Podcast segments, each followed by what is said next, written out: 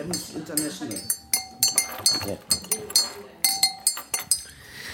Damit seid ihr zurück in eurem heimatlosen Podcast IES mit Idel und Ingmar. Das war mein Schei, den habe ich gerade umgerührt, denn Idel hat mich heute wohin geschleppt? Smyrna. Smyrna Kuruyemisch heißt das.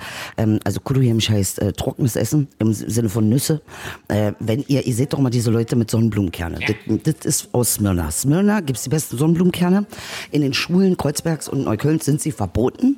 Warum? Ähm, es steht in, den- in der Schule tatsächlich, hier wird keine äh, Sonnenblumenkerne essen verboten, weil die so viel Dreck machen damit, wie ein also die alle Tauben in ganz Gesamt-Berlin machen nicht so viel Dreck mh, wie diese äh, Sonnenblumenkerne, die man natürlich so isst und dann puh, ausspuckt und ähm, vornehmlich nicht in eine Tüte, sondern auf dem Boden. Aber im, äh, in Hellersdorf dürfen sie weiter Schoko- Schokobons essen, oder was? Na, weil Schokobons äh, nicht irgendwie den ganzen Boden versauen. Ähm, äh, ich kann das schon nachvollziehen. Es ist wirklich, manchmal ist da ein Berg, also richtiger kleiner Berg, äh, weil man Ich musste ja dazwischen grätschen, weil das finde ich nämlich, eben- also ich, ich, wusste, ich wusste von diesem Problem ist eben nichts, finde es aber geradezu empörend, wie, wie man als Deutscher sagt.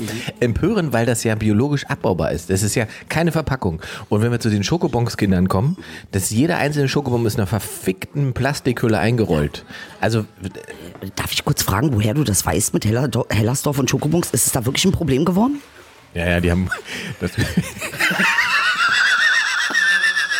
Habe ich gerade mein eigenes Narrativ nicht durchgehalten. Es ist natürlich nur ein. Ja, es war so eine, äh, könnte sein.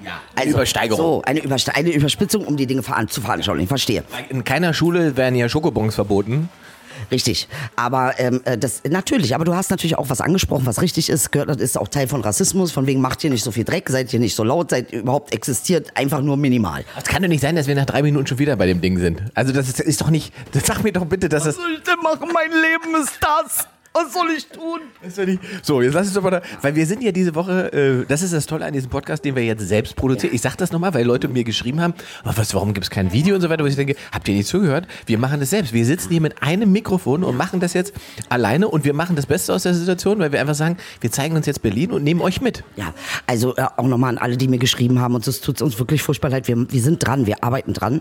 Äh, leider malen die Mühlen langsam äh, im Entertainment manchmal. Und deshalb äh, braucht es jetzt noch ein kleines bisschen. Aber heute hat man mir schon das Set zugeschickt, in dem wir dann die neuen Folgen aufnehmen werden. Und dann natürlich auch visuell. Bis dahin bitte ein bisschen durchhalten.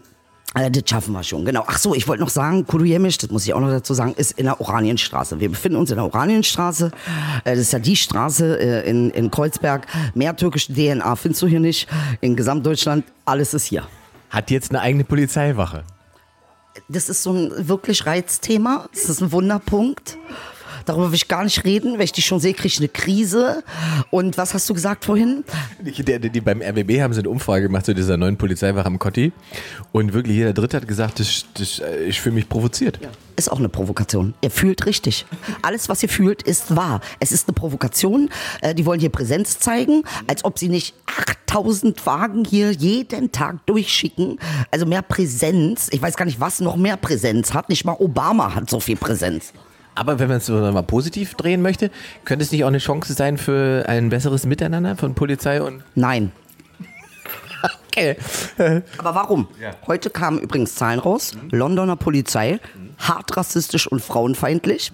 Es gab eine äh, interne Studie, geht gar nicht. Alle sind außer sich. Und Die Polizeistrukturen sind natürlich überall die gleichen. Das heißt, nein, die sind wirklich hier, um uns auf die Nerven zu gehen. Okay. Da, da muss man mal gucken, wie sich das entwickelt. Vielleicht machen wir da auch mehr Kids aus Kreuzberg dann auf einmal, äh, haben das Gefühl, sie müssen jetzt auch bei einer Uniform tragen. Glaube ich nicht. Meinst du nicht, dass man sagt, ah, guck mal, so ein Polizist? Hier wird gespielt ähm, ähm, Polizei. Es gibt so ein Spiel, das heißt Israel-Palästina leider. Ähm, mh, da, also Palästina ist nicht die Polizei. Das hatte ich mir jetzt gerade schon gedacht. Ist das tatsächlich ein Spiel, was die Kiddies so ein spielen? Spiel. Ich, jemand hat mir das mal erzählt. Ähm, Tatsache, dass es dieses Spiel gibt und dass sie das spielen. Das ist also ein Spiel, das ist im Sommer meistens, wenn eine Wanne irgendwo in der Straße steht. Ähm, mh, mh, ähm, Nasser hat mir das erzählt, Sami Nasser, der ja auch äh, äh, im, ähm, ähm, sag mal schnell, ähm, vor Blocks gespielt hat, äh, auch ein bekannter Schauspieler und der ist damit groß geworden. Äh, äh, das ist das, was er mir erzählt hat. Die Wanne steht da, die Kinder verabreden sich, auf ein Zeichen fliegen 50 äh, Steine auf den Wagen, die Bullen kommen raus und die alle verschwinden in den Häusern. Sie finden niemals jemanden, der das gemacht hat. Und das ist ja dann wieder so eine Form, also man, man bewegt sich sozusagen in Narrative rein, die man gelernt hat und bedient die dann auch. Ja, also ich meine, genau das Problem haben wir ja. Ne? Ja. Mhm. Wie stark. Unabhängig, das gibt es ja oft. Das ist jetzt sozusagen nicht nur ein spezielles Problem. Nein, das ist weltweit äh, eine Sache. Ne? Also weil eben weltweit, du darfst nicht vergessen, wir haben eine rassistische Polizei. Ähm, das äh, geht ja nicht an dir vorbei. Besonders wenn du als Jugendlicher alle fünf Minuten gecheckt wirst. Ne? Hm, kann ja sein, dass du die Socken, äh, dass du die Socken über der Hose hast. Aber das heißt ja noch lange nicht, dass du nicht dein Abitur machst oder dass du nicht irgendwie. Also alles, es ist nicht alles Ghetto, nur weil es Ghetto aussieht. Ghetto ist halt auch manchmal schick. Apropos Abitur, Idel. Ähm, mich erreichten Nachrichten. 2,5 habe ich. Nachrichten zu unserer letzten Folge. Äh, du hast in Rage kurz. Ich fand's so geil, weil ich habe das schon kurz gedacht, ich habe gesagt, nee, er sag's lieber nix, so ist ja Blödsinn. Aber tatsächlich haben Leute, äh, äh ein paar Leute ähm, allergisch reagiert, weil was hattest du gesagt? Also ich habe, äh, also nachdem ich irgendwie mein Rant auf Maischberger, was jetzt auch nicht die feine Englische ist, ich muss nur so sagen, äh, natürlich bin ich jemand, der die Dinge auch gerade aussagt. Und in diesem Falle geht's ja auch gar nicht sehr um sie persönlich, sondern es geht um ihr Verhalten. Und da habe ich den Vergleich gebracht, dass sie äh, tatsächlich so auf Hauptschüler-Style macht. Und da habe ich Ärger gekriegt von Hauptschülern und das ist auch zu Recht, weil in Hauptschulen gibt's keine dummen Kinder. Also ist der Vergleich falsch, degradierend, ähm, unkorrekt. Klassizistisch klassizistisch und komplett falsch. Ich entschuldige mich an dieser Stelle. Äh, das ist ein bisschen mit mir durchgegangen, so wie das manchmal so ist. Ähm, äh, manchmal hören sich Dinge schlimmer an, als sie gemeint sind. Aber äh, an dieser Stelle möchte ich sagen, es tut's mir leid. Tatsächlich habe ja viel an Hauptschulen gearbeitet und nochmal, ich habe da kein einziges dummes Kind gefunden. Es ist der falsche Vergleich gewesen. Äh, oder überhaupt, ähm, ja, also das kann man nicht in Verbindung bringen. Ich, ja. ich möchte nur darauf hinweisen, dass sich ansonsten überhaupt niemand an dem Rant über Frau Maischberger gestört hat. Niemand hat gesagt, das war vielleicht ein bisschen hart oder so. Das war wirklich die einzige Kritik, die es gab, war das mit den Schulen, Idel. Das war nicht ganz korrekt. Aber ansonsten ist es wahrscheinlich wirklich so, wie du gesagt hast. Also zumindest war es der Abend und du hast ja recht, ne? Du hast mich ja auch zu Recht nochmal gefragt, kann man auch einen Fehler machen? Kann man. Ähm, hab so ein bisschen das Gefühl, dass es aber Methode hat. Und an, in diesem Fall, bei so einem prekären Thema, wo wirklich, und wir haben Hanau, ne? Also Hanau ist immer noch etwas, was, wir haben so viele von diesen äh, Stellen, äh, Stellen im Sinne von äh, äh Dinge, die passiert sind, ähm, äh, die sich häufen, mit denen wir jetzt seit 60 Jahren zu tun haben. Und dann so eine Frage zu stellen, darauf habe ich mich ja bezogen, äh, dass das einfach unverantwortlich ist und dass ich es nicht verstehe, weil sie hat eine ganze Redaktion. Ich habe keine ganze Redaktion zum Recherchieren. Und so eine Frage zu stellen aus Provokation ähm, äh, ist halt wirklich, wirklich fehl am Platz. Es ist ungefähr so, als ob du fragst, naja, ob die Kinder jetzt mit den Pädophilen, meinen sie, es gibt Pädophilie? Das ist so ungefähr das gleiche Level. Ne? Und das finde ich, ähm, also wirklich, also das, gut. Aber an dieser Stelle nochmal Entschuldigung. Ihr habt recht. Ähm, auch ich kann ein bisschen besserer werden, ein bisschen besserer Mensch Mensch werden und versuche mich differenzierter noch auszudrücken, obwohl es nicht so viel Spaß macht. Ihr könnt, konntet sie jetzt leider nicht sehen, aber sie hat dabei schön mit den Händen gedreht in der Luft, wie so ein unschuldiges Küken, das gerade fliegen lernt. So, wir waren ja diese Woche schon einmal zusammen unterwegs. Ich habe nämlich endlich final mal meinen Lieblingsdönerladen äh, gezeigt, in den ich ja mittlerweile 25 Jahre gehe, wie ich festgestellt habe. Kurze Kritik von dir? Also ich muss sagen, der Döner ist wirklich, wirklich gut. Das Brot ist wirklich, wirklich selbst gemacht. Äh, dann die Mischung, äh, Inge hat eine Mischung mit Schafskäse Knaller und ich habe richtig reingehauen. Das Einzige ist halt, das ganze Gesicht ist mit. Aber ansonsten habe ich nichts auszusetzen, bis auf... Äh, ah, jetzt, jetzt? Wenn wir zu meinem Dönerladen gehen, wo wir ja dann auch nochmal hingehen, äh, das Fleisch, da hätte man noch, da muss man noch mal. Da muss man nochmal nacharbeiten. Da gibt es auch eine andere Variante. Aber ansonsten muss ich sagen, es zu Recht gehst du da 25 Jahre hin und Sie können sich auch an Ingmar erinnern. Sie wissen, dass er der treueste Kunde ist. Äh, ähm, also Ingmar ist da kein Unbekannter. Ähm, obwohl sie nicht wissen, was er macht beruflich, was auch sehr interessant ist, aber äh, äh, tatsächlich, er wird sehr geschätzt in dem. Weil ich einfach zweimal die Woche da bin. Es ist ja so, ich gehe mal einmal alleine und bin eigentlich einmal die Woche mit meinen Kumpels da. Das ist ein Traum, vor allen Dingen wir beide mit Laktoseintoleranz haben dann nochmal richtig schön karamellisierten Milchreis gegessen. Es war uns scheißegal. Das passiert bei Aspendos Döner. Du drehst einfach frei. Ich habe übrigens die Todesmische äh, erfunden äh, beziehungsweise ich habe festgestellt, was die Todesmische tatsächlich ist, mhm. ist, wenn man so ein Milchprodukt hat, wie zum Beispiel Tiramisu, mhm und Spaghetti Aioli dazu hat, also Spaghetti in so ein Öl mit Chili. Das hatte ich, ich war ja in Friedrichshafen am Bodensee und ich war der Meinung, das müsste ich mir heute Abend geben. Idel, ich, ich habe das, das, was auf diesem Toiletten passiert ist, und es waren mehrere, das, ist, das wünscht man wirklich nicht seinem ärgsten Feind. Also nicht mal der Maischberger. Ähm, naja, weiß ich jetzt nicht. Aber äh, das kann ich mir vorstellen, weil das wirklich Chili ist schon eine Mischung, das muss man vertragen können. Ich glaube, ab 30 hat man generell keine Chili-Verträglichkeit. Nein, wirklich unglaublich. Äh, ähm, ich kann mir vorstellen, dass das wirklich hart war. Aber du bist ja ein war nicht hartgesottener hart. Junge. Ah, war nicht hart, aber war Teil des Problems. wie lange war schon so? Äh, Ich, äh, das, da geht's ja schon, das sind ja bei mir eh immer Sessions, ne? Ich bin ja jemand. bin ja jemand, der zelebriert, der Ah, genießt den ist Abgang. kulturell. Ja, passt, genau. Und dann ist es tatsächlich so gewesen, dass es nicht die, die berühmte halbe Stunde war, die ich sonst mal auf so einem Klo chille, sondern bestimmt locker eine Stunde. Du schaffst das, eine halbe Stunde auf dieser Brille zu sitzen? Ja, Oder- leicht, täglich. Ehrlich? Aber gar kein Thema, logisch. Das ist ja Training. Das Freue ich mich drauf. hochtrainiert. Das ist ja Wahnsinn. Nein, ernst, aber er hat ja recht. Das so wie genussvoll, wie es reingeht, kann es ja auch genussvoll wieder rauskommen. Ich finde sowieso, da ist, das ist nicht schlimm. Nee. Ich habe da eine, äh, ich weiß gar nicht, habe ich das schon mal erzählt, wo ich sozusagen auf der Toilette äh, verzweifelt bin, quasi, weil das äh, im, in einem wirklich teuren Restaurant, weil das Papier alle war und ich keine Chance hatte. Hast du angerufen dann wenigstens? Also Nee. ich hätte ja dann mit dem Telefon angerufen, bring Klopapier, du Opfer, hätte ich gesagt. Ich kann dir genau erzählen, was ich gemacht habe. Ich sitze also, es war ein Date, ich war auf einem Date. Oh Ich, sitz, ich sitze also mit diesem Date und merke, ah, also irgendwas kickt gerade rein, ich muss aufs Klo. Ich gehe also aufs Klo, bin ganz beruhigt, dass es ordentlich abgeht und will dann gerade will dann gerade nach dem Papier greifen und sehe, die Papierrolle ist nicht da. Und dann habe ich gedacht, okay, dann steht sie bestimmt hinter dir. Und dann habe ich hinter mir gedacht, ist auch keine Papierrolle. Und dann habe ich, dann habe ich überlegt, was mache ich denn jetzt? Jetzt habe ich, okay, es sind drei Kabinen. Das heißt, ich hätte jetzt die Chance, von meiner Kabine Oh mein Gott, In- was hattest du für eine Wahl? Du, du hast es gemacht. Du hast es gemacht. Hast du denn welches gefunden? Ich bin mit herunterlassener Hose im Hasenhoppel-Modus von meiner Kabine in die nächste Kabine gehoppelt und ich schwöre dir, ich hatte wirklich kaum die Tür zu, da stürmen drei Jungs in, die, in das Klo. Ich dachte so, Alter, das wäre der schlimmste Moment meines Lebens gewesen, wenn ich hier gerade mit vollgeschissenem Arsch über die Kabine zu- zur nächsten Kabine gehoppelt wäre und da wären Leute reingekommen und hätten gesagt, ach so, der Stadelmann.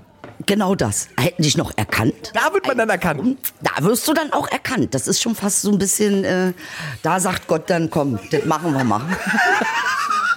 nee, aber hast du Glück gehabt, bist du davon gekommen noch. Aber wirklich, ja. Das war, das war aber also dieser Moment, wo man da sitzt, diese Verzweiflung, wo man spürt, hier ist kein Klopapier. Das ist, wirklich, das ist auch wirklich furchtbar. Ach, übrigens, von meiner Mutter schöne Grüße und wir sollen aufhören zu schmatzen, das irritiert. Interessant, oder? Und dann fand ich, habe ich ein bisschen gemeckert, weil dann, wie gesagt, Babymädchen schmatzt auch, das findet sie super süß.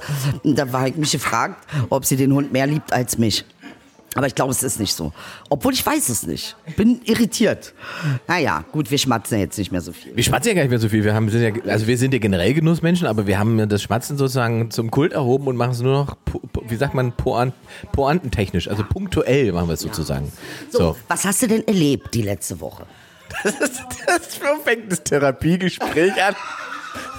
Was hast du denn erlebt? Hast du alles gut überstanden? Hast du alles gut überstanden? Hast du die, hast du die Probleme im Griff, Ingmar? Ich muss ja kurz überlegen, äh, wo setze ich sie an? Also ich war, Was erlebt? Ja, fang Lass du doch mal mich. an. Ich fange dann mal an. Also es gibt schon mal... sind eh die besten Therapeuten, die selber. besten immer selber erzählen und am besten alle Therapietipps, die ich für mich hätte, dir geben.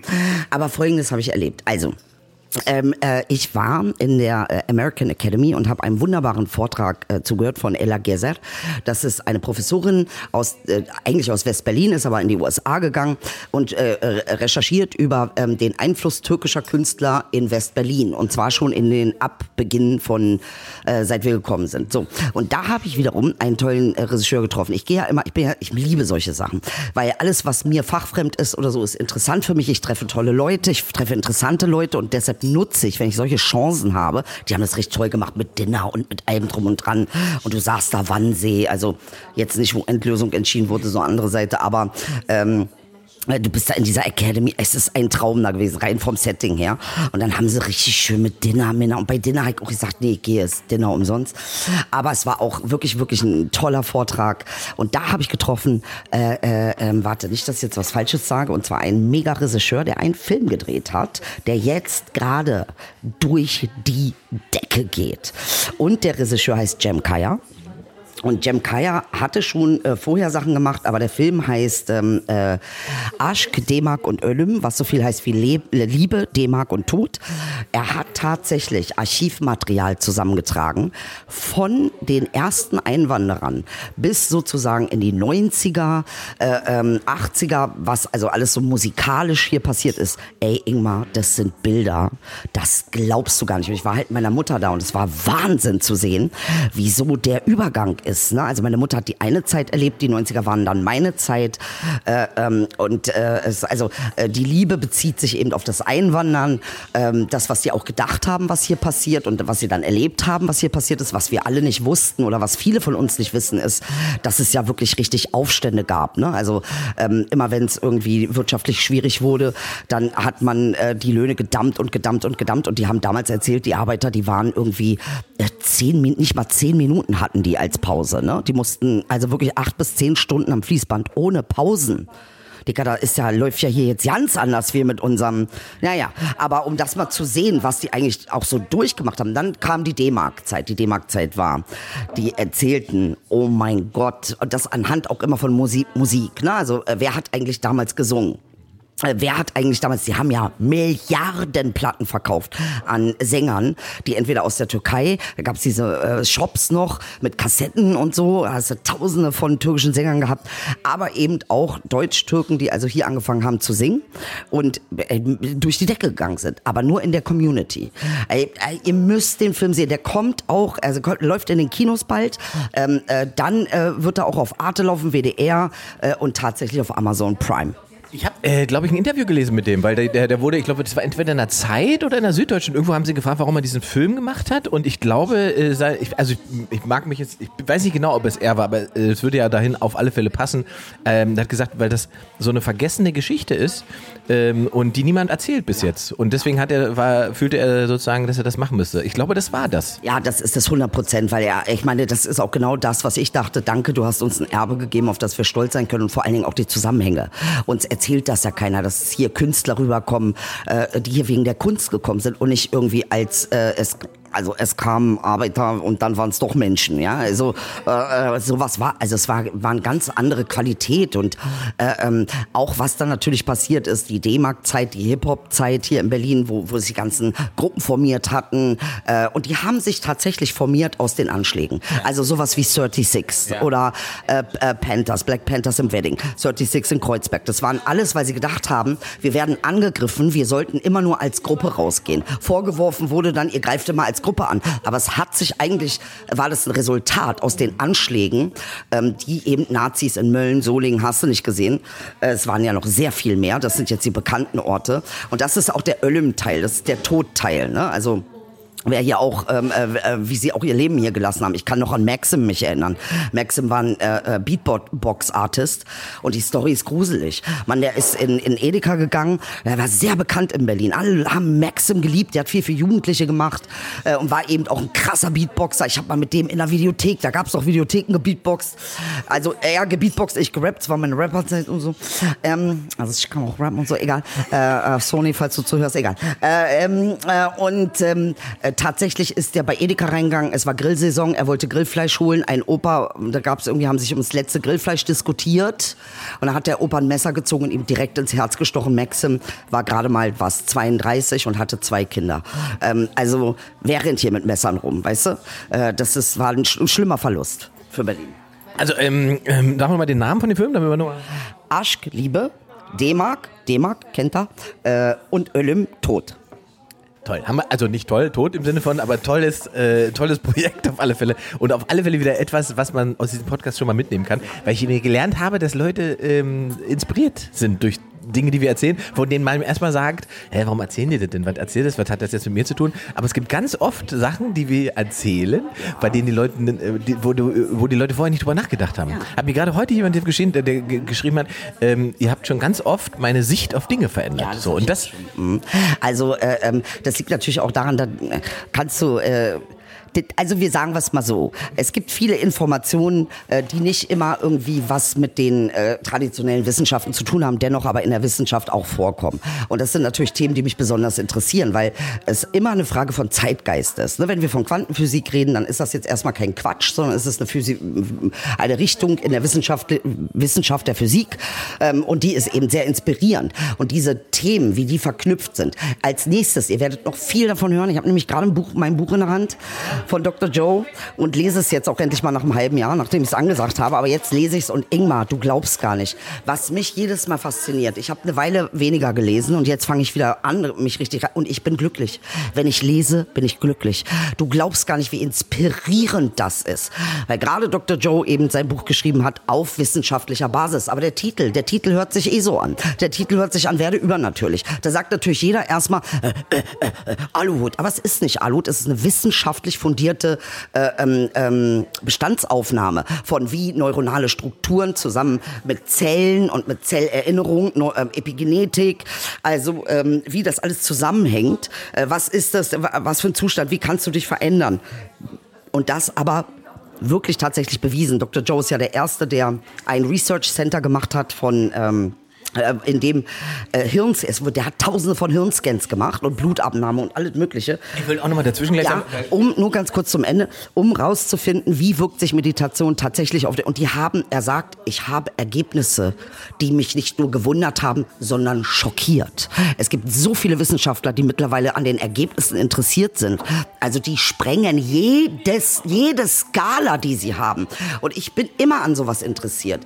Ähm, nicht, weil ich irgendwie der Welt irgendwie eine neue Wahrheit einreden will, sondern weil es mich inspiriert. Ich, ich wollte mich gerade sagen, weil selbst wenn es Aluhut ist, heißt es ja noch nicht, dass man sich das nicht ruhig mal angucken kann, weil ich finde nämlich, dass ich habe das also meiner Meinung nach ist es total wichtig, auch zu verstehen, wie Menschen, die ich vielleicht nicht verstehe, denken. Selbst wenn ich das dann nicht teile oder nicht nachvollziehen kann. Aber zu verstehen, warum die da sind und warum das die beschäftigt, das macht total Sinn. So. Und bei ganz anderen Dingen ist es ja gerade so, gerade wenn ich skeptisch bin gegenüber bestimmten Sachen, ja. dann muss ich mir das doch mal anhören. Ja, so. Ja. Und dann ist die große Frage, was mache ich damit? Wir reden halt nie davon, und das ist ja, das haben wir ja auch schon oft gehabt, dass einfach Sachen aufgetaucht sind, über die wir geredet haben, wo dann hinterher gesagt wurde, was, hä, seid ihr jetzt Verschwörer? Hä, ist das jetzt. Nee, es ist erstmal, wie du sehr richtig sagst, und wir haben das jedes Mal gesagt, wir wollen dann ein Fenster aufmachen und über das könnt ihr nachdenken und damit könnt ihr euch beschäftigen. Genau. Ihr müsst euch damit nicht beschäftigen. Und richtig. das Lustige ist, dass wir halt oft Sachen haben, ich möchte nicht sagen, wir sind immer voraus oder so, das klingt so selbstberäucherisch, ja, aber. Das ist schon so. Also bei mir ist definitiv so. Ich bin immer einen Schritt voraus, weil ich mich eben mit Dingen beschäftige, von denen ich ähm, äh, tatsächlich weiß, dass das etwas ist, was zukünftig kommt. Das war mit meiner Figur am Anfang auch so. Kein Arsch hat über Rassismus wirklich geredet oder sehr wenig. Es war nicht in den Massenmedien. Und diese Figur, äh, die ich da gespielt habe, hat das total ähm, in den Mainstream mit reingebracht. Ich war, also ich war nicht die Einzige, aber das Thema war noch nicht so da vor 10, 15 Jahren. Ähm, es war immer ein Randthema. Es war immer ein Thema, wo man gesagt hat, ach ja, und zwar da kommt die Maischberger Reaktion. Mhm. Ist es denn wirklich so? Naja, also du kannst ja nicht so viele Erlebnisse äh, von Menschen irgendwie ausblenden ähm, äh, und dann so eine Frage stellen. Das heißt, die Frage an sich ist schon äh, kriminell. Und vor allen Dingen, also wenn es Thema war, dann hat es sofort immer eine Konnotation mit, mit irgendeiner Form von Betroffenheit und von oben herab gehabt. Und der Unterschied ist ja gerade, und das hast nicht nur du gemacht, sondern es gibt auch ein paar andere, die das eben gemacht haben, es findet auf einmal in der Form von Unterhaltung statt. Mhm. Es ist auf Augenhöhe, ja, das Publikum kann sich darin finden oder aber das Publikum kann davon verstört sein, weil es die Perspektive nicht kennt. Richtig. So, das hast du ja auch oft genug erlebt. Ähm, ich habe das, ich sagte nur gerade, weil eine Nadine mir geschrieben hat, als wir die Pause hatten, hat sie sich lauter alte Folgen angehört und alle reden ja aktuell über künstliche Intelligenz und so weiter. Weißt du, dass wir vor drei Jahren eine Sendung gemacht haben, in der wir darüber geredet haben, wie das so sein, ob, ob, du gerne sozusagen mit Verstorbenen kommunizieren würdest, wenn der eine künstliche Intelligenz diesen Chat, erinnerst du dich ja, Ja, kann ich mich daran erinnern, da hattest du gesagt, wie wäre das, wenn du dann eben mit verstorbenen äh, Familienangehörigen weiter chatten könntest im Facebook-Profil. Wir sind soweit. Im WhatsApp. Ja, wir sind sogar noch weiter. Also tatsächlich kriegen wir, sind wir immer die Letzten, die mitkriegen, wie weit wir sind. Äh, wenn wir denken, wir sind so weit und noch weiter, sind die schon wieder weiter. Ähm, äh, aber tatsächlich geht es ja in die Richtung, was jetzt alles so passiert und dann klar ist es so, also ich habe letztens von Elon Musk äh, ähm, ein Video gesehen, wo er gesagt hat, also er hat uns gewarnt vor dem, was er erfindet. Ne? Lustigerweise, das ist das einzige Mal, dass ich Elon Musk sozusagen ernsthaft erlehnt habe, ist, wenn er über künstliche Intelligenz spricht. Sonst ist er sozusagen auch offen und, und äh, fantastisiert umher und versucht sich sonst wohin zu denken. Aber bei künstlicher Intelligenz sagt er jedes Mal, wann immer er sozusagen auf mächtige Menschen trifft, warnt er die vor der künstlichen Intelligenz. Richtig, genau. Das Video habe ich mir auch angeguckt, weil er tatsächlich ja sagt, dass wir als Menschen in der Reife nicht sind, ähm, da wir immer noch ähm, äh, uns gegenseitig ähm, die Bomben in den Arsch schieben, äh, um es mal so zu sagen. Und dass, dass wir immer noch kein, also wenn du so, wenn du nicht geschafft hast, als Menschheit irgendwie einen Weg zu finden, friedlich auf diesem Plan Planeten zu koexistieren, ja, äh, sondern irgendwie immer ein System erschaffst und dem auch treu bleibst von Ausbeutung, obwohl du ganz genau weißt, dass das so ist. Äh, und immer wieder ähm, äh, versuchst da irgendwie dich rauszuargumentieren, anstatt zu sagen, okay, Dicker, stimmt, das geht so nicht, was können wir anstattdessen machen? Das wird immer darum herumgeredet und das wissen wir auch. Ne? Also wir wissen ja, das ist jetzt auch nichts Neues. Wir wissen, wie wirtschaftliche Strukturen übernommen haben. Äh, wir haben das alles schon mal besprochen mit Lobbys, äh, ähm, was wir auch weiterhin besprechen müssen. Ne? Sorry, das ist rein. Es gibt ja diesen großen Satz. Es gibt den Satz, also habe ich letztens von einem Politiker, wer war das? Du hattest es, glaube ich, auch mal gesagt. Du meintest, äh, die, die, das war ein Politiker, der gesagt hat, die, die was ändern könnten, sind nicht gewählt, die sind nicht wählbar und die, die gewählt sind, können nichts ändern. Ja, den Satz, weißt du, wer diesen Satz gesagt hat? Du hast es mir. Ich habe dir äh, erzählt äh, ja. und ich habe diesen Satz, Horst Seehofer hat diesen Satz. Richtig, da hat er ja mal einmal was Sinnvolles gesagt mit seiner Eisenbahn im Keller. Also verstehst du, was ich meine? Äh, äh, da nee, war er aber auch schon sozusagen auf Abschiedstour. Da war er schon äh, letzte Tour, war? Hat er gesagt, komm, jetzt zeig euch noch. Komm einmal noch aus dem Nähkästchen. Ähm, ja. Ähm, jetzt muss man natürlich auch sagen, also da ist natürlich diese die Gefahr, das ist bei ganz vielen Techniken so, dass es eben, oder bei fortschrittlichen in, ähm, Technologien so, dass es immer die Dualität von Chance und Gefahr gibt. Das habe ich nämlich, habe ich lustigerweise in einer Landsendung gelernt. Die haben nämlich eine komplette Sendung gemacht mit, ich weiß, ChatGPT. genau, mit äh, Sascha Lobo und, und, und der vom Ethikrat und so weiter. Und das ist schon ganz spannend, dass es natürlich immer schon Techniken äh, in, in der menschlichen Entwicklung gab, wo eigentlich immer die Chance war, entweder vernichten wir uns damit oder aber es gibt die Chance, dass wir damit Gutes anrichten. Und meistens war es beides. Ja, meistens ist auch beides. Also wenn wir sehen mit Atombomben und so, das Einstein hat uns auch gewarnt, äh, sozusagen vor dem Potenzial der Zerstörung. Ne? Und auf der anderen Seite hilfst du, machst du damit Menschen wieder gesund, wenn du eine Krebsbehandlung hast und so weiter. Ja, auch. Dieselbe auch, ja, Technik. Ta tatsächlich. Ne? Also alles, was wir da so äh, ähm, jetzt mittlerweile als, als Dings haben. Aber ähm, weißt du, wenn die Mentalität der Menschen sich nicht ändert, dann haben wir, ähm, also KI ist nochmal eine andere Nummer. Ne? Also äh, Krieg ist schlimm genug, aber was du mit KI anrichten kannst, ähm, das ist äh, äh, wirklich derartig groß. Da wollen wir alle auf dem Mars. Und ähm, ich glaube auch, und das habe ich nach, der, nach dieser Landsendung über zum Thema ähm, auch erst verstanden, ich glaube, es haben auch relativ viele noch nicht verstanden, dass ihre Jobs eigentlich in fünf, sechs Jahren äh, überflüssig sind. Also die Sekretärin wirst du so nicht mehr brauchen, weil das kann sozusagen dieser, äh, diese künstliche Intelligenz alles anlernen und uns selber machen. Ja. Ähm, also, Steuerberater ja. sind tot hatten wir, hatten wir schon mal auch das Thema und es ist schön, dass wir, dass das nochmal so aktuell wird. Ne? Und jetzt wird es ja wirklich richtig hart aktuell, während wir vorausschauend in unsere Google ein bisschen geguckt haben. Ähm, was KI noch nicht kann, ist Empathie und künstlerischer Ausdruck. Aber es stimmt auch nicht ganz. Also es gibt schon kreative Schreibprogramme von KIs, äh, äh, die alles toppen. Die schreiben schon ihre Bücher selbst, sozusagen. Die KI schreibt sie selbst, weil sie natürlich an Informationen rankommt, die wir gar nicht verarbeiten können als Menschen. 17 Milliarden Links verarbeitet die. Ist, überleg mal. Also ich krieg nicht mal 17 hin. Und das Geile ist, das ist äh, ChatGPT Nummer äh, Version 3. Ja. Jetzt kommt die 4 und die 4 hat 100-fach das hundertfache an Leistung. Ja, wenn jetzt noch die Quantencomputer rauskommen, die ja auch an denen wird ja gerade gesessen, Bill Gates ist gerade an diesen Quantencomputern dran. Und das meine ich, Quantenphysik ist kein Lachprojekt. Das ist kein Hahaha-Projekt. Da geht's wirklich um was und die Leute, die wirklich was in der Birne haben, nehmen das auch ernst. Und ich denke, da muss man auch ein bisschen aufpassen, wie schnell schreist du Aluhut. Weißt du, bei mir ist immer eine Grenze ähm, äh, zu, wo ich sage irgendwie, ey, wenn es anfängt, Menschen zu also wenn es so eine Narrative wird, wie zum Beispiel, ne, wir, wir nehmen die alte antisemitische Narrative und packen die jetzt in, da bin ich raus. Aber ansonsten gibt es so viele Dinge, die im alternativen Bereich im, im äh, noch nicht, ähm, das war aber auch immer so. Also irgendjemand muss ja vorangehen. Das ist dann vielleicht noch nicht ganz gesetzt, aber das ist unsere Zukunft. Ja, hast absolut recht. Das Problem ist halt bei diesen Narrativen oft, dass es sozusagen, es, gibt ja oft so eine Form von Dog Whistle. Also sozusagen eine Info, die drunter liegt, die Leute verstehen. Ne? Das prominenteste Beispiel davon ist übrigens dieses um, Make America Great Again. Mhm, das spricht eigentlich nur Rassisten an. Ja. Weil wann war denn America great? Ja, von welchem Great reden wir denn? Wie, wie great war denn Amerika vor 60, 70, 80 Jahren für Afroamerikaner und so weiter?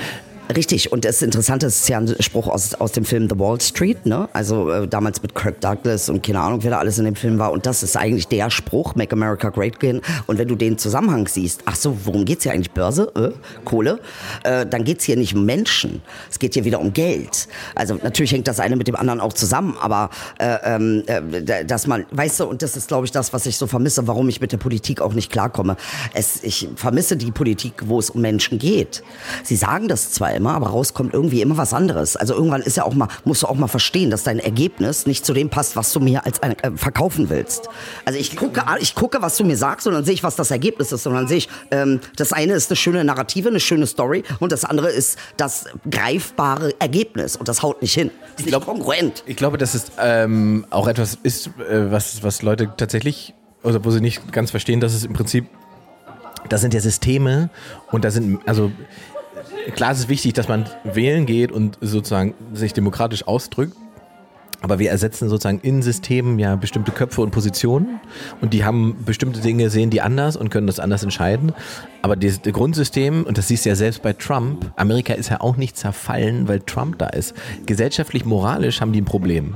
Aber die Institutionen, die sind immer noch da. Die hat er nicht übersprungen, die hat er nicht abgeschafft.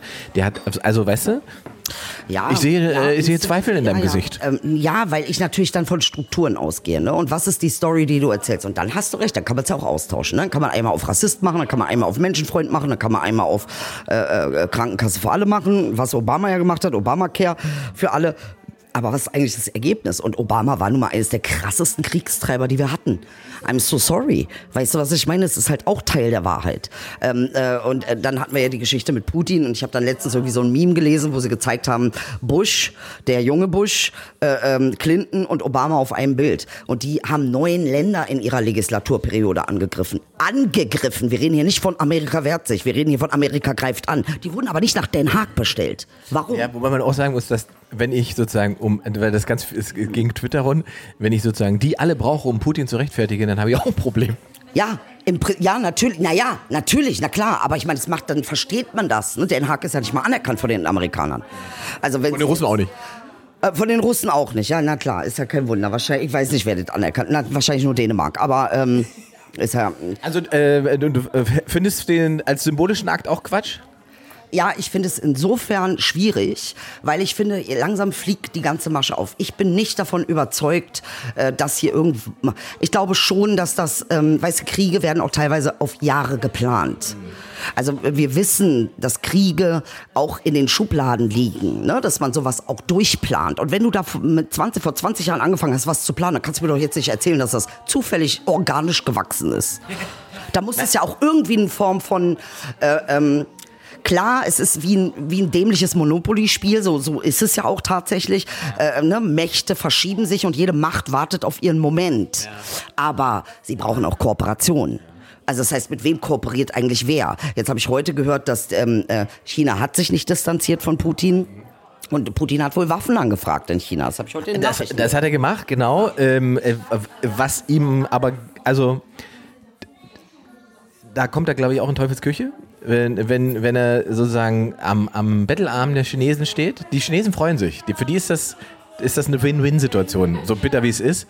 Und natürlich ist dieser, auch dieser Krieg, den Putin da führt, den hat er natürlich, den plant er seit spätestens 2014. Ja, er hat 2014 diese Krim einkassiert, damals noch, sagen wir mal, mein Gefühl einfach strategisch schlauer, mhm. sich hinzusetzen und zu sagen, nee, keine Ahnung, wer da ist, wer da gerade rumläuft. Die haben keine Abzeichen, weiß ich auch nicht. Nee, klar, ist das strategisch wichtig für uns, ich kümmere mich mal. So, wo du denkst, ah, klar, und dann fliegen Merkel und Macron beruhigt nach Hause ja. und dann passiert nichts. Ja, dann passiert einfach nichts. Dann sagen wir ja dann, okay, dann Hauptsache billig Gas, damit wir hier reich sind. Genau. ähm, und wenn dann auf einmal das Narrativ wechselt, dass er erzählt und ja. kommuniziert und dieses Narrativ quasi inkludiert, wenn er daran glaubt, na, dann könnte er theoretisch auch sagen, Berlin gehört noch mir irgendwie teilweise. Naja, dann kriegen wir ein Problem. Ist auch so. Also ich, ich warte schon am Checkpoint, Charlie.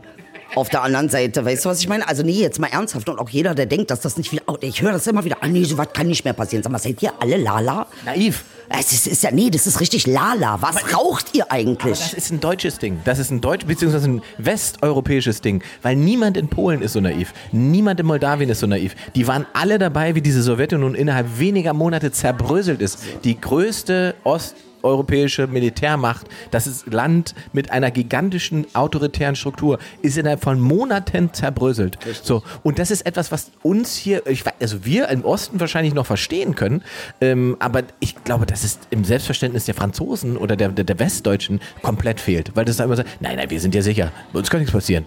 Äh, und das verstehe ich nicht nach zwei so fiesen äh, ähm, äh, Kriegen. Ähm, und deshalb auch nochmal, äh, wie, wie hieß der? Hm, genau.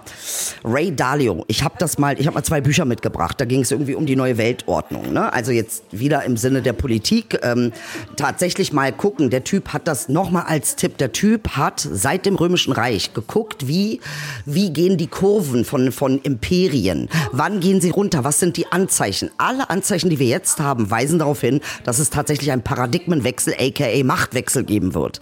Ähm, äh, weil die amerikanische, die Zeit der Amerikaner ist vorbei. Das heißt, wer übernimmt jetzt? Und es wird Asien, es werden die Chinesen werden.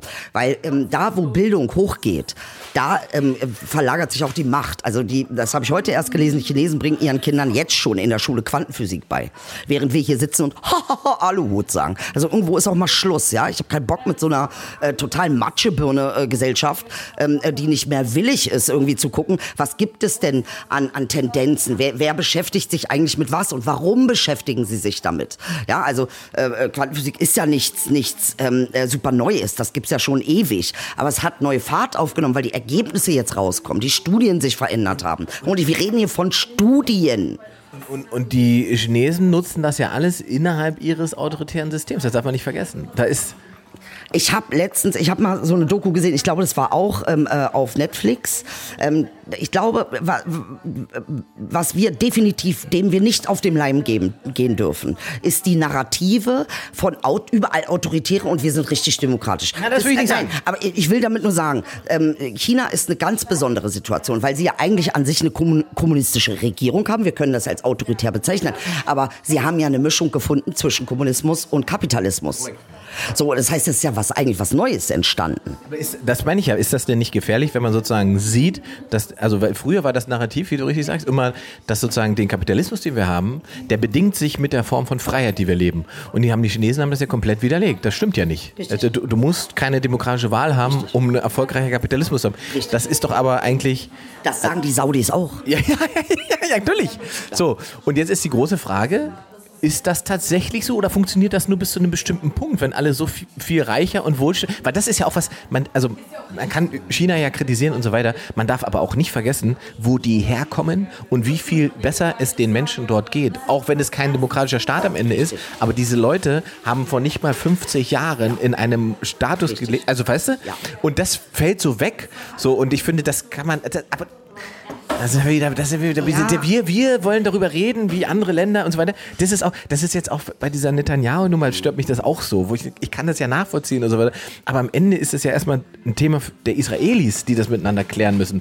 Und die machen das ja auch. Da stehen sie so 100.000 auf der Straße und demonstrieren. Und da weiß ich nicht, ob wir die Richtigen sind, die sagen sollten, also wie könnt ihr denn sowas wählen? Wo ich denke, Alter, guck mal, was wir so wählen. Ja. Was bei uns im Bundestag sitzt. Also was wollen wir denen erzählen? Ja, ja. Also zu dieser Narrative, ich habe wirklich nicht so viel Ahnung von diesem Konflikt, deshalb halte ich mich da mal zurück. Aber in, in der Regel hast du natürlich recht. Ich habe auch jüdische Freunde, die aufgerufen haben zu Demos ähm, äh, und gesagt haben, bitte, bitte Veto einlegen. Das, was jetzt gerade passiert, das geht nicht. Ja, das ist relativ Aber einfach. Wenn ich das Bild dir einfach erkläre, es ist relativ simpel. Es ist ein bisschen so, als würde die, die Bundesregierung von der CDU gestellt werden und würden sagen, äh, wir nehmen, wir die Mehrheit haben, die AfD mit rein. Das ist was so. Vielleicht noch ein bisschen extremer in, der, in den Positionen, aber das ist im Prinzip, was da passiert gerade. Weil er gesagt hat, er will sich die Mehrheit sichern und nimmt die dann damit rein. Und dann haben die so eine Gewaltenteilung, ähm, die bei uns ein bisschen anders funktioniert als bei uns. Und die, er versucht sozusagen, oder mit Hilfe derer will er diese Gewaltenteilung ein Stück weit aufheben, um Entscheidungen des obersten Gerichtshofs quasi parlamentarisch überstimmen zu können da sind die Leute eben alle nervös ich möchte geworden. jetzt was sagen. Es gibt, und das ist ja mein, mein Credo ist, und ich sage es immer wieder und immer wieder gerne, Strukturen lügen nicht. Sie erzeugen Dynamiken. Und wenn du eine Struktur kennst, weißt du, welche Dynamik kommt. Ähm, Das ist schlau, das ist schlau. Das, an der Stelle dürft ihr gerne äh, mal mitschreiben oder wiederholen, weil das ist wirklich ein sehr schlauer Satz, den Edel gerade gesagt hat. wirklich, ich habe den auch schon, ne, weil, das, weil ich das selbst verstanden habe, ähm, in dem Augenblick, als ich begriffen habe, dass ein weißer Deutscher sich seine Rolle nicht aussucht, sondern da reingeboren wird, so wie ich in die Migrantenrolle reingeboren wird, das ist auch nicht frei gewählt. Verstehst du? Aha, wir sind hier alle zusammen in einem Tanz, äh, mag es ein Eiertanz sein, ähm, ähm, ähm, aber keiner sucht sich diese Rolle wirklich, wirklich aus und wir müssen uns darüber bewusst werden, dass wir in Strukturen reingeboren werden, von oben und unten, von Hierarchien, von Plätzen, von Orten. Was ich damit sagen will, wenn wir, und deshalb ist mir Deutschland immer, ich muss die Hand halten, deshalb ist mir Deutschland auch so wahnsinnig peinlich gewesen, äh, für, ähm, in der WM hast du das gesehen. Jedes Mal macht sich ein eigentlich wirklich gutes Land wie Deutschland, also ne, es hat auch viele, äh, gibt auch viele gute Tendenzen hier, macht sich peinlich und zum kleinen Mini-Gartenzwerg, wenn er dann über die Bischt ablästert und irgendwie über die Araber ablästert und mit ein, äh, äh, wir können uns zwar selber nicht outen in der ähm, Fußballliga, aber wir rennen mit einem Be ein Armband rum. Ja, also wie peinlich wir uns machen. Hört auf, und jetzt kann ich das wirklich ein Aufruf. Wenn du nicht kapiert hast, dass du nur profitieren kannst, wenn du den Wert eines anderen erkennst. Und das ist, liegt an dir. Niemand muss dir Wert beweisen. Du richtest über Wert und Unwert. Also sagen wir es mal so, Maischberger hat auch einen Wert für mich gehabt. Ähm, äh, im, wenn es so willst, ist ihr Verhalten sogar wertvoll gewesen. In gewisser Hinsicht. Ich kann den Wert erst dann abschöpfen, wenn ich den Wert erkenne. Und das ist etwas, was Deutschland aus irgendeinem Grund nicht kapiert hat. Sie versuchen immer wieder jemanden runterzumachen, um sich selbst oben zu fühlen, was lächerlich ist. Wir brauchen das nicht. Was wir brauchen, sind gute Kooperationen und sind vor allen Dingen tatsächlich sehr viel mehr positive Narrativen über die Länder, mit denen wir zusammen auf diesem Planeten leben. Äh, Nicht nur über die Länder, auch über die Menschen, die hier leben. Also diese Narrativ. Fängt schon an. Ja, das ist und das ist übrigens der Punkt, warum wir ja immer noch hier sitzen beide. Das ist sozusagen das, die Geschichte, die uns am Ende, und das haben wir nicht vorher gewusst, das haben wir erst während des Machens verstanden. Ne? Ja. Das war tatsächlich so, dass dann irgendwann klar war, es gibt ja auch dieses Narrativ über Ostdeutsche. Richtig. Und es gibt ein äh, Narrativ über ähm, immigrantische Menschen. Und diese Narrative sind lustigerweise nicht so weit voneinander entfernt. Sie sind beides degradierende äh, Narrative, die dafür sorgen sollen, dass sozusagen klar ist, wer in diesem Land bestimmt oder Realität bestimmt und darüber bestimmt, wie bestimmte Dinge abzulaufen haben. Und das, als ich das kapiert habe, habe ich gewusst, wir werden das hier noch sehr lange machen müssen. Ja, nee, voll, äh, super richtig, ist wunderbar, was du gesagt hast, auf den Punkt. Und deshalb, also auch zu dieser Maischberger-Geschichte, ne, selbst wenn man sagt, irgendwie, Lässt sie nie los. Nein, nein, nein, nein, nein, ich find's gut, weil daran kann man tatsächlich das sehen. Ne? Selbst äh, da ähm, kann ich sagen, das hat mich geärgert, das hat mich gekränkt, das hat mich verletzt, das hat mich schockiert, das kann ich alles sagen. Aber es ist keine wertlose Geschichte, es ist keine wertlose Person, sondern äh, ähm, äh, und deshalb auch Hauptschüler sind für mich ja auch nicht wertlos. Ganz im Gegenteil, wie gesagt, ich habe kein dummes Kind gefunden, ich habe gesucht, es gab's keins. So, ähm, äh, und, äh, die, die Frage ist nur, dass die Menschen keine Verantwortung dafür übernehmen, was sie denken und warum sie so denken. Und jetzt kommt ein Doktor, und da kommt der Zusammenhang, jetzt kommt ein Dr. Joe Dispenza und zeigt dir, naja gut, du hast aber auch einen Körper, der, an dem wir tatsächlich ablesen können, ähm, in welchem Zustand du bist. Also wenn du äh, äh, permanent äh, dich mit, mit, nur mit Negativität auseinandersetzt, du musst es natürlich sagen, aber die Frage ist, wo dreht es sich? Wo ähm, äh, äh, bist du auf dem, hast du entschieden, dass du die Dinge als Wert betrachtest, auch die, die dir wehtun? Hast du das entschieden? Und vor allen Dingen bist du dir darüber bewusst, dass du derjenige bist, der denkt. Kein anderer da draußen denkt für dich. Nur du denkst für dich. Du musst die Verantwortung übernehmen für das, was du denkst. Und das Interessante ist, dass das ja, äh, was du beschreibst, dass wir das alle zum Beispiel auf beruflichen Ebenen ganz oft machen und abgleichen, ist die Situation gut für mich oder nicht. Und auf gesellschaftlichen Ebenen passiert das total selten, weil wir das als Selbstverständlichkeit und gegeben ansehen und dann nicht darüber nachdenken, weil, weil wir uns wahrscheinlich seit Kindheitszeiten da drin bewegen. Aber wenn du in einen Job kommst und feststellst nach einem halben Jahr, dieser Chef, der ist ein Arsch und der missbraucht die ganze Zeit seine Macht, dann gehst du entweder hin und versuchst es zu ändern oder du kündigst oder gehst woanders hin. Oder wenn du es nicht tust, spürst du irgendwann die Folgen und sitzt beim Psychologen. So, und das wie gesagt, das Interessante ist, das gibt es ja quasi nicht nur beruflich, sondern es gibt es in, im gesellschaftlichen Kontext auch. Und das ist, glaube ich, vielen Menschen nicht bewusst. Da sagst du jetzt was wieder, Inge. Wunderbar, was du sagst, weil tatsächlich wir haben, es gibt ja und da auch wieder Struktur und Dynamiken. Es gibt eine Täter-Opfer-Dynamik, äh, die wir in unserer Kommunikation fast ausschließlich verwenden. Der eine beschwert sich, der andere äh, spielt seine Macht aus und sagt, nee, ist nicht so. Dann wird es ausgesessen, da wird nichts gemacht. Das äh, Opfer beschwert sich wieder. Äh, ähm, dann sagt man Opfer zu ihm. Also es sind alles so eine Tänze. Und dann gibt's Folgendes, was passiert. Äh, Man darf nicht vergessen, jeder, es dreht, verkehrt sich alles. Jedes Opfer wird zum Täter und jeder Täter wird zum Opfer. Wenn du ein Täter bist, dann wirst du definitiv zum Opfer. Und wenn du ein Opfer bist, kann, äh, die Wahrscheinlichkeit ist groß, dass du definitiv zum Täter wirst. Folgendes passiert. Was Opfer zum Beispiel machen, ist unterminieren. Das ist dann sich 18 Wochen krank schreiben lassen alle drei Monate. Sie unterminieren, sie bringen nicht mehr deine Arbeitsleistung, weil du ihnen nicht das Geld gibst dafür. Also es lohnt sich nicht, die Leute nicht richtig zu bezahlen, weil die machen dann an, die Wege, suchen dann andere Wege. Sie unterminieren dich. Sie ziehen dir den Teppich unter den Füßen weg und dann stehst du da. Also ich selber hab eine äh, Bekannte, äh, die einen Laden aufgemacht hatte, die wurde im ersten halben Jahr beklaut. Von über 10.000 Euro hat der Mitarbeiter äh, beklaut. Auf der anderen Seite sagt sie, ich kann, ich kann es nicht zahlen, äh, ähm, was der Mindestlohn ist. Ne? Also äh, es bringt nichts, die Leute so an den Rand zu bringen, weil sie werden überleben. Sie werden sich das holen, was du ihnen nicht gibst. Deshalb bin ich dafür, dass wenn ein Angestellter sollte beteiligt sein an Aktien, sollte beteiligt sein am Gewinn. Und dann arbeitest du anders, weil du tatsächlich gewinnbeteiligt bist. Das ist ein anderes System, als die Leute auszubeuten mit, ich zahle billig. Das Schöne ist ja, dass das lustigerweise ab einer bestimmten Ebene total selbstverständlich ist, dass sowas zum Beispiel passiert, wenn man weiß, dass das die Qualität der Arbeit fördert und die Art und Weise, wie sich Leute einbringen. Ich verstehe nur nicht, warum man das, wie du es richtig sagst, wenn das auf Konzernebene sich als richtig erwiesen haben und die machen das ja nicht aus Gutmenschentum, sondern weil sie wissen, nur so verdienen wir das, was wir wollen und nur so kriegen wir die Leistung, die wir haben wollen. Wenn das sich da als richtig erweist, Wieso funktioniert denn das eben nicht äh, ähm, äh, im, im Markt, im Supermarkt und unten, also unten in Anführungszeichen, verstehst du? Ja, ganz genau, weil die Leute ganz unten am meisten vulnerabel sind ne, und verletzlich sind und weil sie am meisten ausgebeutet werden. Also auch davon auszugehen, dass es hier Leute gibt, die keine Bildung hätten, ist lächerlich. Jeder Mensch hat Bildung. Auch jeder, der nicht, äh, der, äh, auch jemand, der nicht lesen und schreiben kann, hat Bildung. Du musst nur abfragen, worüber er Bildung hat. Also Entschuldigung mal, wenn ich in ein Dorf gehe, äh, wo der Typ nicht lesen und schreiben kann, der kann mir aber mehr über, er wird überleben in der Natur. Ich nicht. Ich nicht. Aber guck mal, jetzt drehen wir wieder, weil wie oft wir schon über Bildung gesprochen haben, ich, ich weiß es nicht. Ich glaube, aber wir kommen sofort wieder zu dem Punkt, dass wir ein, eigentlich ein Bildungssystem haben wie vor 100 Jahren. Aber jetzt kommen wir mit sowas wie Chat GTP um die Ecke und äh, wie, wie, wie ich auch bei der Landsendung gelernt habe, im Prinzip, wenn das sozusagen breit eingesetzt wird, dann ist sowas wie, wie Hausaufgaben ist einfach tot. Ist vorbei, Bruder. Schon lange vorbei. Und dann ist eben die große Frage, wenn man dagegen eh nicht bestehen kann, dann muss man doch damit was machen. Also wir müssen doch den Kindern dann beibringen, was sie Aber damit machen. Aber was, Inge? Jetzt sagst du mir was. Was kann der Computer nicht? Ja, ja, ja, ja, ja, ja. Spürt ihr, spürt zu Hause auch so? Hier ist heute, heute so richtig, richtig, heute ist richtig Energie drin. Ja, du hast recht. Es sind diese, eben diese ganzen menschlichen, spezifischen Fähigkeiten und Eigenschaften. Und die du ja mittlerweile in der Schule nicht vermittelt bekommst. Sind das von etwa Sätze wie seien sie nicht so emotional, die jetzt Pole Position kriegen? Ist das wohl so? Ja, ja, ja, du, hast, du hast absolut recht. Ich habe noch ein Thema, was ich unbedingt mit dir besprechen wollte, weil dieser Podcast, äh, also wir sitzen jetzt hier an einem, an einem Dienstag, fressen lustige Nüsschen und trinken Chai. Ähm, ihr werdet das hören ab Donnerstag. Äh, und am Wochenende ist ja dieser äh, fantastische Klimavolksentscheid in Berlin.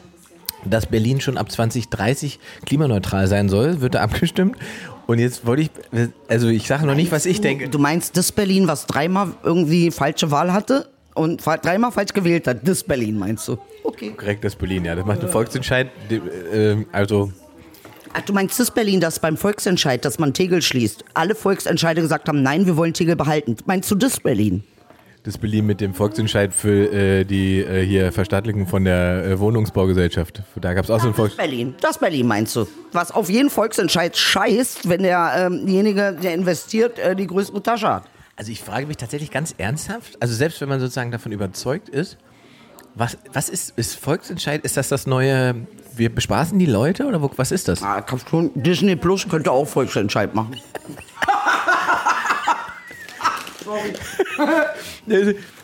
Es, und, und ich frage mich auch, und das habe ich mir, der, der neue Klimabericht ist ja da, da, und ich habe da reingelesen und sehe die ersten Artikel und das startet sozusagen mit der guten Nachricht. Wir können dieses 1,5 Grad Ziel immer noch erreichen, wenn Folgendes passiert. Und dann denke ich so, Leute, ihr erzählt, das erzählen Sie seit zehn Jahren. Ja. Seit zehn Jahren erzählt er das. Das ist doch ein bisschen so, als wenn man sagt, äh, deine Katze ist tot, aber du darfst sie behalten. Also wir haben da Mittel und Wege gefunden, wie du sie in eine Urne packen kannst oder dir eine Heizkette draus machen kannst, ganz genau. Also es ist so absurd, absolut richtig, was du sagst. Ist Aber ist, deswegen frage ich das, weil ich, müssen wir uns nicht der faktischen Realität stellen, dass wir dieses 1,5 Grad Ziel nicht erreichen werden? Und müssen wir nicht eigentlich darüber reden, welche Maßnahmen getroffen werden müssen, um die Folgen davon zu bekämpfen? Und nicht zu sagen, ja, wir schaffen das noch irgendwie. Das ist doch Ver- Verweigerung von Realität. Ja, ist es auch. Das hast du sehr schön gesagt, aber es hat halt die letzten 60, 80, 90, 100.000 Jahre funktioniert. Verweigerung von Realität hat funktioniert. Wenn die Leute sagen, Moment mal, das sind Riesenkonzerne. Ähm, äh, ähm, ne, also wir hatten das, es gab auch eine Doku darüber, ich kann mich nicht erinnern, aber da ging es ja irgendwie darum, dass RWE mehr ähm, zahlt, als das Politikergehalt ist. Ne? Und fast alle irgendwie in irgendeiner Weise verwickelt sind mit RWE. Also solange das so ist, dann ist das ja völlige, äh, völliger Realitätsverlust. Ne, Und sich den Dingen nicht stellen zu wollen, und das ist ja irgendwie das, was nonstop passiert. Und dann ist die Frage, was passiert dann? Jetzt kommt noch die künstliche Intelligenz dazu. Äh, ähm, Löst die unser Problem? ich weiß nicht, sag du. Ich, ähm, ich, äh, die Frage ist, ob sie, sie will am Ende. Ob sie das Problem lösen will. Also vielleicht denkt die künstliche Intelligenz ja irgendwann, warum soll ich deren Probleme lösen? Ja, wie- Wie, so eine Rabenmutter. jetzt aber was sehr Schönes gesagt, weil tatsächlich ist ja Folgendes. Äh, wir müssen ja auch betrachten, was die Natur der Dinge ist. Wir haben ein, ein, einen Zustand von Akkumulation. Akkumulation bedeutet, etwas häuft sich an. Ne, immer wenn wir das Problem von extrem reich und extrem arm haben, haben wir ex eigentlich wir haben das gleiche Phänomen, nur in verschiedene Richtungen. Mm, Und das heißt also, wenn wir, wenn wir anfangen irgendwie, also äh, das Problem zieht noch mehr auf sich und noch mehr auf sich und noch mehr auf sich. Äh, wenn wir nicht anfangen, diese Mächte, Macht generell zu diffusieren, Macht generell so zu ordnen, dass es sich nicht akkumulieren kann. Das heißt aber auch, dass es sowas wie äh, Extremitäten von Billionären und Extremitäten von Kindern, die verhungern, auch gar nicht geben kann. Ja, und Aber das- wie? Hm, Ja, aber das ist doch die große die Frage. KI würde sich selbst erhalten wollen, davon gehe ich aus. Jedes System, jede Zelle will sich selbst erhalten. Und ich finde das so spannend. Das heißt, also, und das hatte ich ja mal erzählt, ne? wie ist es, wenn du dich ändern willst? Was passiert da eigentlich? Und dann kommt die ähm, hormonelle Zusammensetzung von dem Gedanken, ähm, äh, alle, alle sind scheiße. Das sagst du dir 40 Jahre lang. Und dann sagst du, nee, ich will jetzt was ändern in meinem Denken. Und dann kommen die zusammen, die Hormone, die du erzeugt hast, die Chemikalien, die du erzeugt hast. Also sagen wir, es ist ein Kreis von äh, äh, zwölf Leuten. Zwölf Hormonen. Die hormonale Zusammensetzung sitzt an einem Tisch, sagt, guck mal, der will uns nicht mehr denken, wir sterben. Jede Zelle wird alles tun, um zu überleben. Das heißt, sie schicken ein, ein, ein, äh, eine Information über das ähm, Rückenmark hoch ins Gehirn, sodass du sagst, naja, mache ich morgen. Äh, tatsächlich ähm, übernimmt, irgendwann ist der Körper der, der übernimmt, wenn du nicht darauf geachtet hast, was ein Gedanke und ein Gefühl mit deinem Körper anstellt. Äh, dein Körper gewöhnt sich an gewisse Sachen. Alles will überleben. Also wer, ich denke mal, gehe davon aus, dass eine KI auch überleben will. Und dass ihr das, und so wie wir sind, ist eine KI ja auch im Prinzip. Also die wird ja nicht fairer und menschlicher und toller und netter sein als wir. Ja, aber also das Einzige, was sie, was sie sozusagen rationaler machen kann, ist eben der Mangel an Empathie, den wir schon festgestellt haben. So, jetzt die Frage. Verlagern wir das Sklavensystem jetzt auf KI? Das System von oben und unten soll jetzt KI sozusagen die Dinge übernehmen, die normalerweise in einem Low-Lohnsektor passieren, die eigentlich über Abschöpfungsprozesse passieren. Ist KI das neue äh, sozusagen ausgebeutete, äh, äh, der ausgebeutete Kontinent Afrika? Ja, oh Das ist ein krasser Vergleich, ne? aber der Vergleich insofern, KI hat ein unglaubliches Potenzial. Afrika ist der reichste Kontinent. Man hat mir mein Leben lang erzählt, dass das ein armer Kontinent ist. Willst du mich verarschen? Und das ist das, was, was mich wahnsinnig Die macht. Frage ist dann halt, ob KI versteht, warum sozusagen einer der reichsten Kontinente äh, die größte Anzahl an armen Menschen hat. Ob die da nicht ein, weißt du, ob da nicht irgendwann, wenn wir die sozusagen selber machen lassen, ein System entsteht, wo sie sagt, Moment mal, Wir haben mit KI jetzt schon ein Problem. Wir haben rassistische KIs. Das, genau, es gibt, es, das bei der KI, das habe ich auch erst gelernt, ist es bis jetzt ja immer noch so, dass es im Prinzip ein sehr schlauer Papagei ist. Ja. also es braucht wahnsinnig viel Information und kann daraus sozusagen schneller als wir etwas stricken. Aber es redet im Prinzip nach. Das heißt, das, was ich reingebe, wird auch Teil des Ergebnisses sein. Das heißt, wenn ich sage, äh, zur Gesellschaftsstruktur gehört eine Form von Rassismus, wird die KI rassistisch sein. So. So. Und es gibt noch ein anderes Phänomen, was, ich, was mir auch nicht bewusst war, was ich, äh, schick dir den Link mal, weil es ja. eine interessante Studie ist. Es gibt sozusagen diesen, die, der, ähm, der Mensch betreibt Identitätsschutz. Mhm. Ähm, und wenn deine, die Form von Moral, die du hast, wirst du immer verteidigen. Mhm. Aus Eigenschutz. Also wenn jetzt zum Beispiel, genau. du bist Veganer genau. und du bist einer, der Fleisch isst. Ja. So, und dann liegt dieses Steak auf dem Tisch mhm. Und dann werden beide gefragt, glaubst du, dass äh, äh Kühe Gefühle haben? Da sagt der Veganer sofort, ja, glaube ich, natürlich. Ja. Mhm. Der, der das Fleisch isst, sagt, hm, bin ich sicher. Genau. Glaube ich nicht, mhm. weiß nicht. So. Glaubst du, dass es Rassismus gibt? So. Das ist dasselbe. Ja, das ja. ist genau die gleiche Scheiße. Das ist, und das ist eine Form von Identitätsschutz für seine eigenen Glaubenssätze. Genau.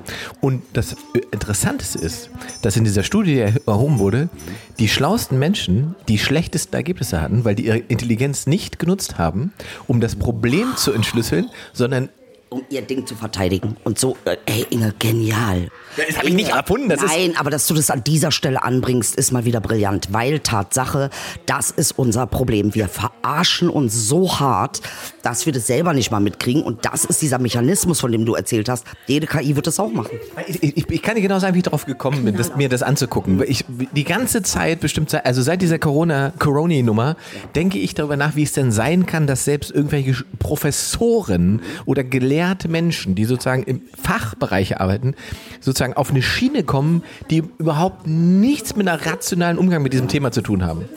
Und das eine Ding ist sozusagen, dass emotionale Unreife dazu sorgt, ja, dass, dass du sozusagen nicht in der Lage bist, dein Wissen anzuwenden. Und das viel, viel krassere ist, nämlich das, was sie gerade sagte, ist, du bist schlau genug, das Problem zu durchdenken. Ja. Du willst es aber nicht wahrhaben oder nicht durchdenken, weil das bedeuten würde, du müsstest dich selber hinterfragen, weil wenn du sagst. Du müsstest dann was ändern. Genau, du, wenn du sagst, die Kuh hat Gefühle, ja und dann müsst ihr eine Konsequenz ziehen. Dann sagst okay, ab jetzt esse ich keine Kühe mehr. Richtig. Und das viel größere Problem daran ist, dann müsst du nicht nur sagen, ich esse ab jetzt keine Kühe mehr, du musst sagen, ich habe 30 Jahre lang Kühe gegessen, ja, die Gefühle haben. Machen. Ich muss was machen, ich muss das äh, ausgleichen. Ja. ja. So, und das ist, was wir scheuen. Ja. Nee, toll, toll, was du gesagt hast. Das ist ein krasser Mechanismus. Da sind wir auch wieder bei Strukturen. Ist doch interessant. Äh, äh das, was du sagst, ist ja ein Mechanismus, kann nur entstehen, wenn es eine Struktur dazu gibt. Wenn es also ein Verhalten gibt, was so oft einstudiert wurde, dass dieses Verhalten quasi dann Normalität geworden ist. Ja, die moralische Identität, äh, Hallöchen, äh, sozusagen die, Moral, die, Identität, die deine, deine moralische Identität schützt du komme was wolle, egal wie schlau du bist. Richtig. Das ist doch, aber das ist ja etwas, was wir alle haben ja, in uns. Aber jetzt, jetzt und deshalb darf ich, sage ich immer wieder, ich glaube, Progressivität darfst du nie unterschätzen, die Natur darfst du nie unterschätzen. Tatsächlich in dem Augenblick und da haben wir das Beispiel mit der Imagozelle in der Raupe. Sobald die Raupe in den Kokon geht, brechen alle Strukturen weg und die Raupe sagt sich, äh, äh, äh, was ist denn hier los? Ja, alle äh, Strukturen brechen weg. Das kann doch nicht wahr sein. Die Raupenzelle re reagiert so, ne? Die ist erstmal richtig pisst und sauer, ähm, weil die Raupe in diesem Kokon flüssig flüssig wird, Matschepampe, dann kommt aus dem Nichts eine Imagozelle. Aus dem Nichts. Keiner kann erklären, woher die kommt. Diese Imagozelle hat den Bauplan für den Schmetterling. Aber wie reagiert eine Raupe? Die Raupenzelle sagt, verpiss dich von hier. Wir waren hier zuerst. Das ist hier unser Territorium. Wir kennen dich nicht. Was bist du denn überhaupt? Du siehst nicht aus wie wir. Du redest nicht wie wir. Du sprichst nicht unsere Sprache. Verpiss dich von hier. Aber siehst, die Imagozelle ist diejenige, die die Raupe ja rausbringen würde. Die Raupe fängt, also Raupenzellen fangen also an, Imagozellen zu töten. Aber das Ding ist, sobald eine Imagozelle aufgetaucht ist, ist der Prozess unumkehrbar. Das heißt, es fängt an, innerhalb der Raupe an verschiedenen Stellen tauchen immer mehr Imagozellen auf. Immer mehr aus dem Nichts. Die töten keine Raupenzellen. Die verbinden sich über die Telomere, die haben Telomere als Informationsstränge ähm, und sozusagen solidarisieren sich, um die Raupenzellen zu überzeugen, doch eine Imago zu werden. Ab einem gewissen Punkt kippt das. Dann sagen, sehen die Raupen dicker, jetzt sind immer mehr Imagos, ich überlebe nicht, ich gehe über. Die laufen über, Raupenzellen laufen über. Die sind Überläufer. Die sagen dann, ja, okay, äh, ich werde jetzt doch freiwillig eine Imagozelle, weil die Raupenzelle nicht geschafft hat, alle Imagos zu töten. Was sie ja nicht weiß, ist, dass sie überhaupt gar keine Chance hat, sobald eine auftaucht. Und ich denke, wir sind in dem gleichen Prozess. Wir können uns darauf verlassen, dass in unserer Welt eine Imagozelle auftreten wird. Die, wir werden sie töten. Imagine all the people Wir werden sie töten. Ist diese. Aber es werden immer mehr kommen. Das ist doch die künstliche Intelligenz. Das ist doch diese Zelle. Na, ich glaube, es ist auch eine andere Generation von Kindern, die geboren wird. Es Ja, das ist die Folge auch. Richtig. Also äh, Kinder, die jetzt auf die Welt kommen, haben einfach, wenn du die Progressivität, also wenn du siehst, ähm, wie, wie, wie äh, Evolution funktioniert, dann funktioniert Evolution nicht nach hinten. Evolution geht immer nach vorne. Die Kinder, die jetzt kommen, sind in ihrem Bewusstsein schon sehr viel weiter, als wir jemals werden. Wir werden sterben mit nicht dem Bewusstsein, mit dem die jetzt kommen. Das ist besonders. Und wir lachen die aus. Wir sagen, ja, ja, ihr seid Quinoa-Fresser, hahaha. Ha, ha. Ihr seid Regenbogenkinder, ihr seid Einhornkinder. Wir lachen die aus. Das ist eine Imagozelle. Und wir sind die Opfer. Ich finde, also ich glaube, also ich bin jetzt schon Ich stolz. laufe jetzt schon rüber. Ich sag ehrlich. Und ich, sag, ich, bin, ich bin jetzt schon stolz auf diese Folge. Na, Ich, hab, ich, ich glaube, also wir haben, ich weiß gar nicht wie lange, aber wir machen mal Feierabend an der Ja, Stelle, wir oder? müssen Feierabend. Aber Inge, ich muss dir eins sagen. Bitte, bitte guck everywhere. Ja, muss ich noch machen. Du musst den angucken. Das ist so ein geiler Film. Und der hat, ich habe mir aus der Seele gesprochen. Ich bin doch auch multidimensional. Und da, ich konnte es dir nie richtig erklären. Aber jetzt kann ich es dir erklären. Guck den Film, dann weißt du, was mit Italy los ist. Das letzte, was ich im Kino geguckt war, im, am Astor Filmpalast hier in Berlin, war äh, äh, so ein Anime-Film mit äh, aus einem durchgeknallten asiatischen. Das da habe ich nachts geguckt und war wirklich erstaunt, dass das Kino war voll edel. Da waren lauter Leute, die das alle. Ich kannte das gar nicht. Ich bin da mit einer Freundin hin und habe dann gesagt, das gibt's doch gar nicht. Und das gibt, wer guckt doch kein Mensch. Und dann sind wir da angekommen, da war die Putze einfach voll. War voll. Nachts irgendeine Anime-Serie aus Japan und da weißt du wieder, wie im Prinzip auch dieses Internet unser Leben verändert hat. Das wäre etwas, vor- was vor 20, 30 Jahren nie möglich gewesen wäre. So, um nochmal positiv herauszukommen Nochmal heute. positiv, positiv, da, da sagst du nämlich was. Äh, äh, tatsächlich habe das bei Louis C.K. gesehen, ne? wo er irgendwie über jemand, der sich beschwert hat, dass er irgendwie beim Fliegen kein scheiß Sandwich kriegt und der Typ und Louis C.K. sagt nur, du sitzt mit einem Stuhl im Himmel, ist dir das klar? Und ich glaube, es muss uns wirklich klar sein. Und Wir suchen eine Adresse, du hättest früher fragen müssen und wärst 80 Mal falsch gelaufen. Jetzt äh, navigiert mich mein Handy dahin, Dicker. Es ist eine geile Zeit. Eine geile Zeit und du hast recht, wir haben mehr gewonnen als verloren. So, meine Lieben, in dem Sinne kommt heilig die Woche und wir können, äh, können wir das Studio schon posten? Wir dürfen es doch schon posten, ne? Natürlich, müssen wir. Na, dann posten wir Fotos von dem Studio und ihr könnt euch freuen. Irgendwann am Ende April geht's wahrscheinlich los und äh, ansonsten hört ihr uns jetzt hoffentlich jede Woche. Also wir können, das es ist ja das Simpelste der Welt, was wir hier machen. Im Prinzip schon. Und dass es so simpel ist, selbst wir sind überrascht. Wirklich, das hätten wir nicht gedacht. Aber Inge, da hast du mal wieder was gemacht, ähm, äh, wo man nur sagen kann, Knaller, danke, danke, danke. Wer hätte gedacht, dass ein Mikro reicht? Absolut. Wir müssten einfach auch da an, einfach selber aus unserer eigenen Box sozusagen gedanklich. Meine Lieben, eine schöne Woche. Bis äh, nächste Mal.